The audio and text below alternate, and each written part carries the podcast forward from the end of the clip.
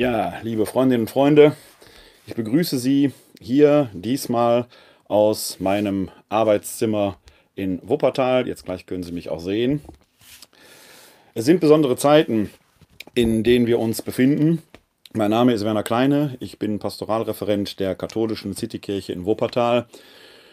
Und wir haben uns überlegt, wie wir in diesen besonderen Zeiten mit Ihnen in Kontakt sein können. Normalerweise ist unsere Aufgabe, dahin zu gehen, wo die Menschen sind. Sie finden uns also auf den Straßen und Plätzen unserer Stadt. Dort gibt es Platzreden, wir bauen unseren Stand auf, wir gehen in Kaffeehäuser, um dort mit den Menschen äh, unserer Stadt in Kontakt zu kommen. Das ist in Zeiten von Corona nicht mehr ganz so einfach. Und äh, wir versuchen halt auf diese Weise mit ihnen in Kontakt zu kommen, äh, ein wenig Stabilität äh, in unsere Gesellschaft hineinzubringen und einen Haltepunkt zu bieten. Die digitalen Möglichkeiten werden ja in diesen Tagen schon vielerorts auch von kirchlichen Vertretern entdeckt. Gestern etwa am Sonntag, dem ersten Sonntag, wo auch hier im Erzbistum Köln alle Gottesdienste abgesagt worden sind, äh, wurden erstmalig äh, an vielen Orten die Gottesdienste auch gestreamt. Äh, man wird sehen, ob sich diese Sache bewährt auf die Dauer. Ich will nur hoffen, dass der äh, Breitbandausbau in Deutschland schon so weit gediehen ist, dass wir tatsächlich dann auch die ganzen Datenmengen entsprechend bewältigen können. Auf jeden Fall zeigt sich hier schon ein ganz erster großer Fortschritt, dass die Kirche auf diese Weise eben die Möglichkeiten der Digitalität für sich entdeckt. Was wollen wir jetzt äh, mit diesem neuen Projekt in Zeiten von Corona? Das Projekt heißt Bei euch. Es beruft sich auf den Satz Jesu, den er am Ende des Matthäusevangeliums sagt, ich bin bei euch alle Tage bis ans Ende der Welt. Als Kirche haben wir den Auftrag, diese Nähe Jesu zu den Menschen zu bringen, immer wieder neu zu aktivieren, immer wieder neu anzubieten. Und diese Idee hier, äh, jetzt auf diese Weise zu Ihnen zu kommen, soll eine Möglichkeit sein. Ich werde versuchen, in den Zeiten der Corona-Pandemie, wo wir uns nicht so bewegen können, wie wir das gewohnt sind in unserem Alltag, täglich einen solchen Stream hier anzubieten. Ob es mir schlussendlich gelingen wird, wird man sehen. Aber es geht nicht nur darum, dass Sie mich jetzt hier live oder möglicherweise in der Aufzeichnung hinterher wahrnehmen und sehen, sondern es geht vor allen Dingen äh, auch darum, dass wir ansprechbar bleiben für Sie. Das heißt, wir sind zwar nicht so umfänglich in unserem Büro auf den Straßen und Plätzen der Stadt oder in den Kaffeehäusern zu erreichen, aber wir bleiben weiterhin erreichbar für Sie. Wenn Sie Bedarf nach einem seelsorglichen oder auch ganz allgemein nach einem Gespräch haben, können Sie mich erreichen unter der Rufnummer 0202 4296 9675. Ich wiederhole nochmal 0202 4296 9675 oder schicken Sie einfach eine Mail an info@katholische-citykirche-wuppertal.de. info@katholische-citykirche-wuppertal.de. Wir werden in Kürze noch eine eigene E-Mail-Adresse einrichten, dann ist das Info vorne durch bei-euch ersetzt. Vorläufig erreichen Sie mich aber über diese Möglichkeiten. Alles weitere werden Sie auch auf unserer Homepage www www.katholische-citykirche-wuppertal.de finden. Wir wollen in diesen Zeiten täglich auch die frohe Botschaft unters Volk bringen und das in jeder Hinsicht. Die Nachrichten sind voll von Meldungen, wie viel neu Erkrankte es gibt, wie die Corona-Krise sich verbreitet. Die Bevölkerung ist total verunsichert.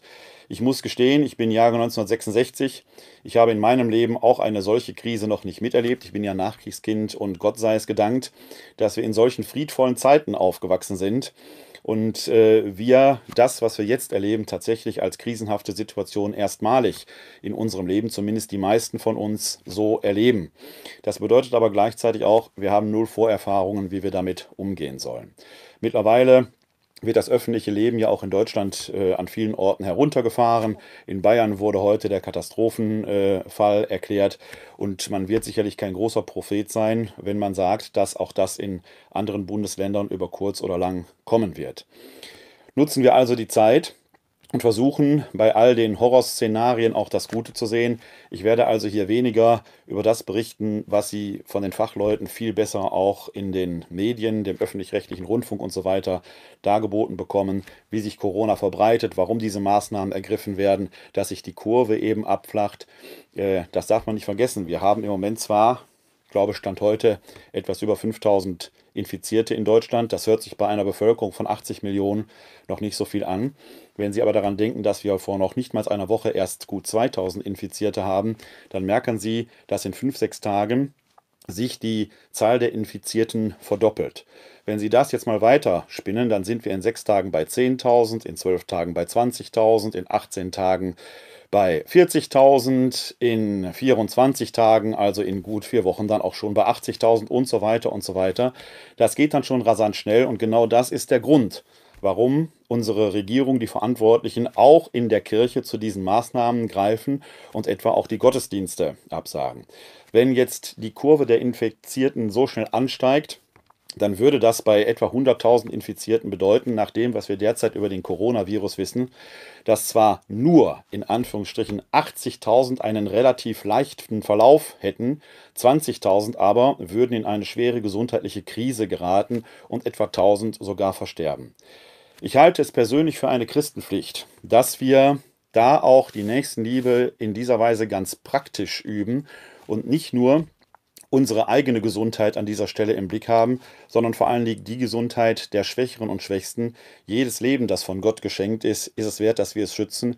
Und es ist dann schon ein Zeichen von Solidarität, das wir in diesen Tagen üben äh, müssen und vielleicht auch neu lernen müssen. Denn man sieht ja, dass nicht alle äh, zu dieser Solidarität fähig sind, wenn man etwa an die merkwürdigen Erlebnisse von Hamsterkäufen und ähnlichem ähm, äh, in Supermärkten erlebt. Ich habe bis heute nicht verstanden, warum die Menschen gerade so auf Klopapier abfahren. Es mag vielleicht daran liegen, dass jetzt viele Menschen so einen Schiss haben. Da braucht man natürlich sehr viel Klopapier in dieser Sache. Aber mir stellt sich schon die Frage, wie wir als Gesellschaft da weiterleben wollen. Wir brauchen diese Solidarität und da bin ich dann auch schon bei den Good News, die wir heute vermelden wollen. Denn auch diese Zeichen der Solidarität gibt es natürlich. Es gibt also nicht nur die Hamsterkäufe, die es überall gibt, sondern natürlich auch die positiven Erlebnisse. Etwa wenn Pfarrer Wolfgang Rothe, ein Theologe und Kirchenrechtler in München, seine Mitbrüder in einem Facebook-Post, den ich gleich vorlesen werde, aufruft, auch wenn jetzt keine Eucharistiefeiern gehalten werden können, die so frei gewordene Zeit doch auf eine andere Weise zu nutzen. Wolfgang F. Rothe schreibt dort in seinem Facebook-Account, liebe Mitbrüder im priesterlichen Dienst, wir haben ja gerade wenig zu tun. Keine öffentlichen Gottesdienste, keine Predigten, keine Taufen und Trauungen, keine Sitzungen und sonstigen Veranstaltungen. Wir haben also mehr Zeit als sonst. Darum hätte ich folgenden Vorschlag. Wir rufen alle die treuen und oft hochbetagten Gottesdienstbesucherinnen und Besucher an, bitten sie zu Hause zu bleiben und bieten ihnen an, im Bedarfsfall für sie einkaufen zu gehen, beziehungsweise sie mit allem zu versorgen, was sie für Leib und Seele brauchen. Wer macht mit? Hervorragende Idee finde ich, weil es der Idee des Leibes Christi, jenseits des eucharistischen Leibes Christi, wo Brot und Wein zu Leib und Blut Christi werden, eine ganz wichtige, bedeutende Idee hinzufügt. Denn der Apostel Paulus schreibt ja gerade im ersten Korintherbrief, dass der Leib Christi eben auch die Gemeinschaft der Glaubenden ist und da, wo ein Glied leidet, alle anderen Glieder mitleiden. Vielleicht ist diese Zeit, wo das eucharistische Fasten eine ganz neue Dimension bekommt, ja quasi von außen, wer weiß schon, vielleicht auch von oben auferlegt ist, nochmal eine ganz neue Bedeutung über das, was Kirche sein bedeutet, über das rein liturgische hinaus nachzudenken. Es besteht kein Zweifel, dass die Eucharistie für einen Katholiken, und ein solcher bin ich ja, die innere Mitte und das Fundament des Glaubens bedeutet. Aber es geht eben weit darüber hinaus. Es bedeutet eben auch geradezu eine soziale Dimension, die wir in diesen Tagen neu üben können. Und die Idee, die Wolfgang Rothe aus München hier seinen Mitbrüdern ans Herz legt, ist ja so neu gar nicht.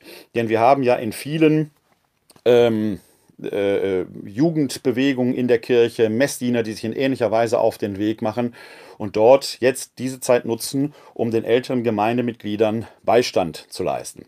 Tun allerdings nicht nur Kirchenleute. Hier in Wuppertal lese ich eben auch, dass ähm, viele politische Jugendorganisationen, die Jusos etwa auf diesem Weg unterwegs sind. Man muss jetzt also schon fast aufpassen, dass man sich in der Solidarität da nicht äh, allzu große Konkurrenz macht und jetzt die älteren Mitbürger, das natürlich mit einem Augenzwinkern gesagt, jetzt mit Nächstenliebe überschüttet. Also sprecht euch alle gut ab, alle, die ihr jetzt entdeckt, dass die Nachbarschaft ihren ganz eigenen Wert hat. Ich finde das ein wunderbares Zeichen, dass bei all den schlechten Nachrichten, die man derzeit hört, dadurch auch ein eindeutig positives Zeichen gesetzt wird. Das Ganze lese ich dann zum Beispiel auch äh, bei einer Frau, die hier in Wuppertal in Quarantäne ist. Äh, nicht, weil sie selbst erkrankt ist, das weiß sie noch nicht. Aber die äh, in Quarantäne ist, weil sie neben einer Person gesessen hat, äh, bei der eine Infektion festgestellt worden ist. Die schreibt etwa bei Facebook, meine Lieblingsnachbarn haben jetzt einen Müllabhol- und Postbringservice für mich eingerichtet. Also so einfach kann es gehen, die Solidarität neu wieder zu entdecken. Bei all dem, wo man denkt, hier drehen langsam alle frei, muss man sagen, es gibt offenkundig doch eben auch noch Menschen, die eine gesunde Nachbarschaft neu wiederentdecken. Finde ich wunderbar. Das sind echt gute Nachrichten, eine frohe Botschaft in diesen Zeiten. Einen interessanten Post äh, fand ich dann heute auch noch von Manfred Görgens. Das ist hier ein Journalist aus Wuppertal, der ansonsten weit gereist ist und in der Welt äh, unterwegs ist. Der schreibt heute in einem Facebook-Post, schon prophetisch nach vorne geschaut, was werden wir eigentlich über uns denken am Tag 1 nach Corona, wenn es so etwas gäbe? Egal welche Theorie man derzeit vertritt, selbst nach überstandener Krise werden wir nicht wissen, ob die weltweiten Reaktionen richtig waren. Auch Millionen von Toten und ein völlig harmloser Verlauf der Krankheit beweisen nichts, weil es immer Gegenargumente geben wird. Aber eines scheint mir doch sicher, wenn die Weltwirtschaft kollabiert und daraus eine Krise erwächst wie einst in den 20er Jahren des 19. Jahrhunderts, natürlich vor einem anderen Hintergrund, dann wissen wir, woran es gelegen hat. Und wenn ich dazu addiere, dass Rechtsradikale schon lange auf eine solche Schwäche warten, dann fühle ich mich abermals an eine sehr miserable Zeit erinnert. Ich bin mir sicher, dass derzeit schon ein Lumpenpack überlegt, wie sich die Situation zu ihren Zwecken ausnutzen lässt. Soweit das Zitat von Manfred Görgens. Ich muss sagen, dass mich äh, ähnliche Befürchtungen befallen, gerade weil die heute Lebenden im Allgemeinen eine solche Situation noch nicht erlebt haben und in dieser Art von Krisenbewältigung völlig unerfahren sind, äh, haben natürlich auch Scharlatane hier äh, eine große Möglichkeit, da hineinzustehen. Genau deshalb bieten wir seitens der katholischen Citykirche Wuppertal jetzt dieses Videojournal zu Zeiten der Corona-Pandemie an, um ansprechbar für Sie zu bleiben. Nutzen Sie die Möglichkeiten, wenn Sie möchten, scheuen Sie sich nicht. Wählen Sie 0202 42969675 oder schreiben Sie uns eine Mail oder nutzen Sie die Möglichkeiten über die Kommentarspalten, denn äh, diese Übertragung geschieht bei Facebook, bei Twitter und in unserem YouTube-Account. Dort werden Sie uns entsprechend finden und können uns da auch Ihre Nachrichten hinterlassen. Wie gesagt, wenn es darum geht, vertraulich zu sein, nutzen Sie die Kontaktmöglichkeiten. Wir sind ansprechbar für Sie. Die Sorge bleibt bestehen, die Manfred Görgens hier in diesem Facebook-Post auch ähm, äußert, dass äh, vielleicht auch wegen der Unerfahrenheit, manche diese Krise für sich ausnutzen. Solche Krisen sind immer Entscheidungszeiten, das sagt ja schon das griechische Wort Krise, dass eben dort eine Entscheidung gefällt wird. Wenn alles gut läuft und darauf deutet manches ja hin, wenn man jetzt die Solidarität, die neu entdeckte Solidarität sieht, dass wir danach stärker aus dieser Krise hervorgehen, auch wenn sie länger dauern mag. Aber natürlich besteht auch die Gefahr, dass wir diese Solidarität vielleicht verlieren. Ich wünsche mir das auf keinen Fall. Ich arbeite daran, dass wir gestärkt mit einem stärkeren gesellschaftlichen Bewusstsein in Staat und Kirche aus dieser Krise hervorgehen. Was Manfred Görgens auf keinen Fall abzusprechen ist, ist natürlich die wirtschaftliche Frage. Auch die beschäftigt derzeit viele. Man muss nur zusehen, abends in den Nachrichten, wenn die Aktienkurse gesagt werden, wie das alles heruntergeht. Es ist fast so, als setze uns da der Virus die Pistole auf die Brust und sage Geld oder Leben. Wir haben jetzt die Entscheidung. Ich persönlich würde mich im Zweifelsfall fürs Leben entscheiden, denn das Hit hat ja bekanntermaßen keine Taschen. Also, liebe Leute dort draußen, packt mit an, übt Solidarität da, wo es möglich ist. Wenn ihr krank seid, bleibt zu Hause. Wenn ihr nicht krank seid, helft denen, die älter sind als wir und die unsere Hilfe brauchen. Ich glaube, dann werden wir gestärkt aus dieser Krise hervorgehen. In den letzten Tagen wurden viele Gottesdienste gestreamt und das wird sicherlich auch in der nächsten Zeit so sein. Deswegen habe ich mir gedacht, werde ich jetzt hier nicht einen weiteren Gottesdienst anbieten. Das wird schon sehr, sehr viel äh, geben. Außerdem sitze ich hier bei mir zu Hause in meinem Homeoffice hier. Aber ich habe mir gedacht, weil ich ja promovierter Neutestamentler bin, also Bibelwissenschaftler, dass wir uns jeden Tag vielleicht eine der Tageslesungen, die die katholische Leseordnung vorsieht, vornehmen und uns dazu ein paar Gedanken machen. Und manchmal ist man da doch verwundert, wie sehr äh, das Wort Gottes immer wieder unverhofft äh, in die einzelnen Situationen hineinpasst. Denn ich wähle jetzt bewusst die Tageslesung aus und äh, suche jetzt nicht irgendwo in der Bibel etwas Passendes, weil uns dieses Wort ja heute so geschenkt wird. Klar, die Leseordnung ist nicht vom Himmel gefallen, die hat schon jemand gemacht, aber letzten Endes bekommen wir so ein Wort Gottes geschenkt. Im Tagesevangelium predigt Jesus in der Synagoge von Nazareth, also in seinem Heimatort, und gerät dort in einen Konflikt mit den Zuhörern. Und er sagt innerhalb seiner Predigt, äh, wahrhaftig, das sage ich euch, in Israel gab es viele Witwen in den Tagen des Elia, als der Himmel für drei Jahre und sechs Monate verschlossen war und eine große Hungersnot über das ganze Land kam. Aber zu keiner von ihnen wurde Elia gesandt, nur zu einer Witwe in Sarepta bei Sidon. Und viele Aussätzige gab es in Israel zur Zeit des Propheten Elisha. Aber keiner von ihnen wurde geheilt, nur der Syrer Naaman. Als die Leute in der Synagoge das hörten, gerieten sie in Wut. Dann wird Jesus aus der Stadt gebracht, soll eine Klippe hinabgestürzt werden, aber entzieht sich dem Zugriff. Soweit einige Worte aus dem Lukas-Evangelium im vierten Kapitel, das heute als Tagesevangelium vorgesehen war. Da wird der Syrer Naaman erwähnt. Und die Leute aus Nazareth geraten deshalb in Wallung, weil das kein Jude ist. Aber was ist das um diesen Naaman? Und dazu gibt es eine Begebenheit, die im Alten Testament berichtet wird, nämlich im zweiten Buch der Könige, Kapitel 5, die Verse 1 bis 15. Und das war heute die erste Tageslesung. Ein etwas längerer Text, den es sich aber gerade in diesen Zeiten anlohnt, zu, lohnt anzuhören. Hören wir aus dem zweiten Buch der Könige, Kapitel 5, die Verse 1 bis 15. Naaman, der Feldherr des Königs von Aram, galt viel bei seinem Herrn und war angesehen. Denn durch ihn hatte der Herr den Aramäern den Sieg verliehen. Der Mann war tapfer, aber an Aussatz erkrankt. Nun hatten die Aramäer bei einem Streifzug ein junges Mädchen aus dem Land Israel verschleppt.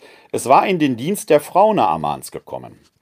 Er sagte zu seiner Herrin, Wäre mein Herr doch bei dem Propheten in Samaria, er würde seinen Aussatz heilen.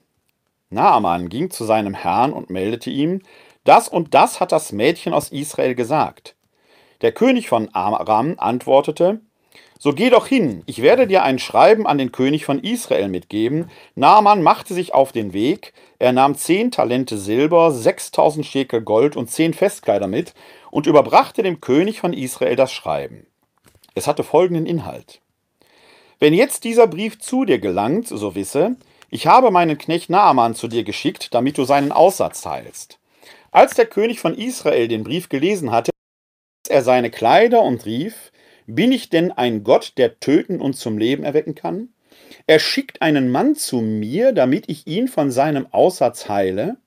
Merkt doch und seht, dass er nur Streit mit mir sucht. Als der Gottesmann Elisha hörte, der König von Israel habe seine Kleider zerrissen, ließ er ihm sagen, Warum hast du deine Kleider zerrissen? Naaman soll zu mir kommen, dann wird er erfahren, dass es in Israel einen Propheten gibt. So kam Naaman mit seinen Pferden und Wagen und hielt vor dem Haus Elishas.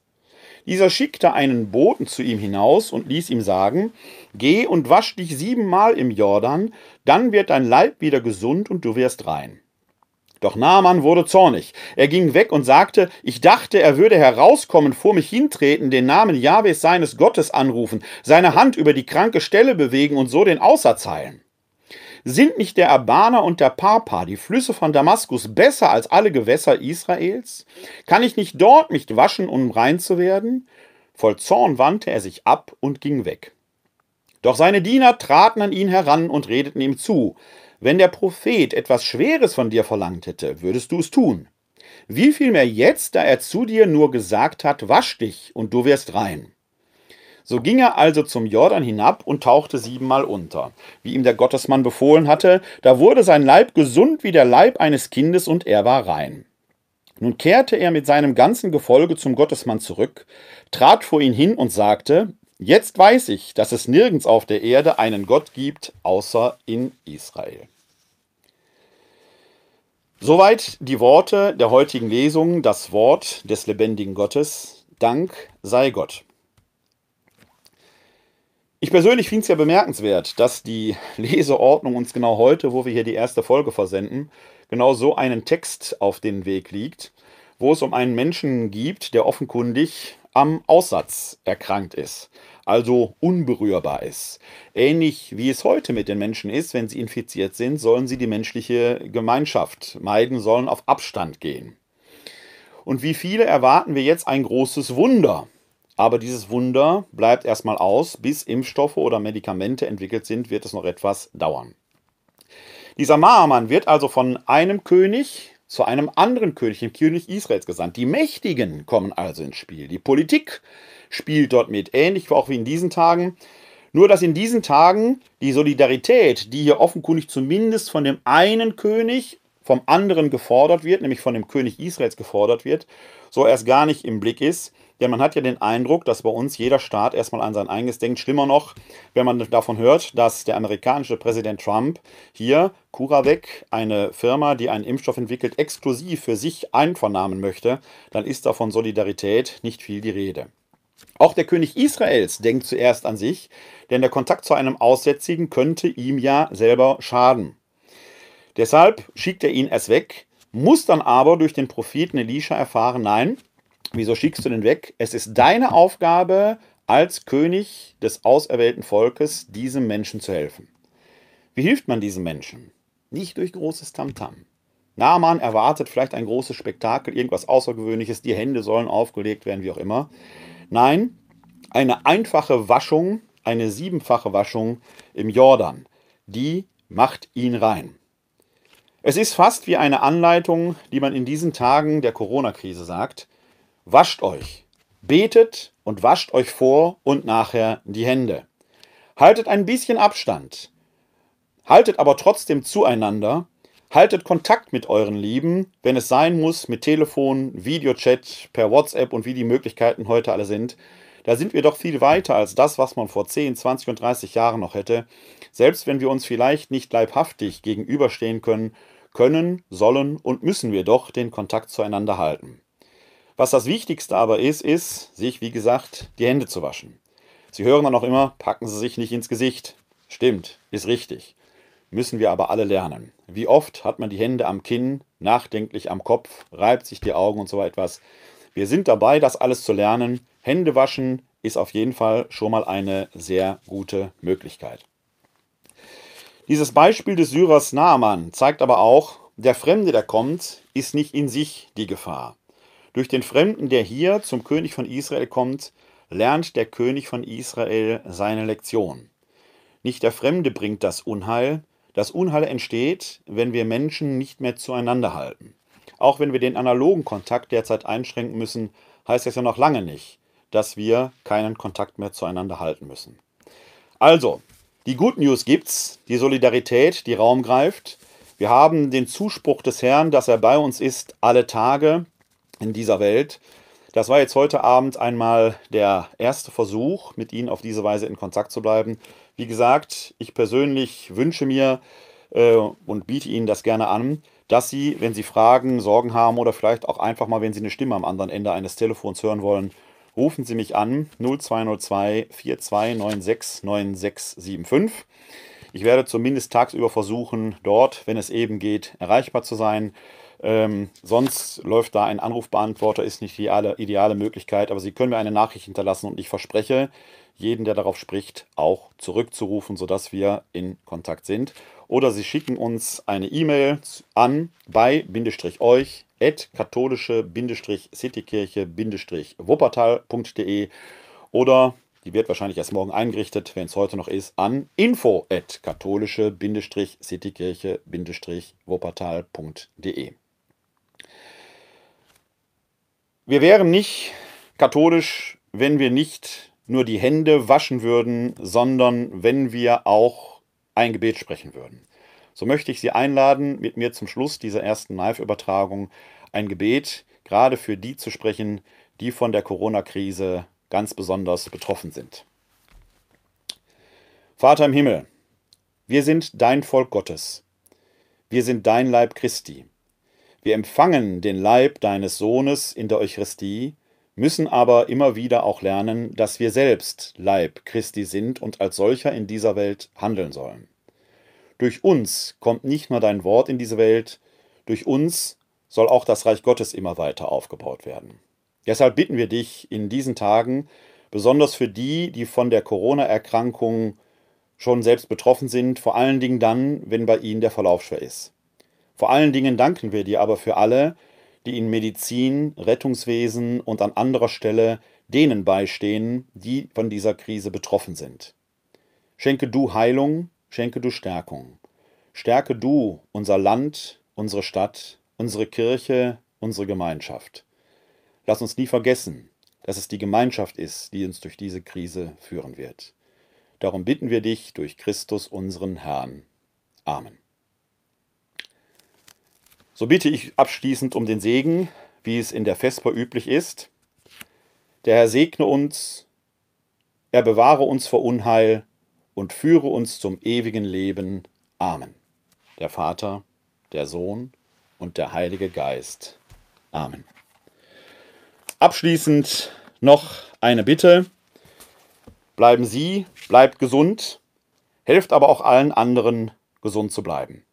Glück auf und ich sag mal, bis morgen Abend.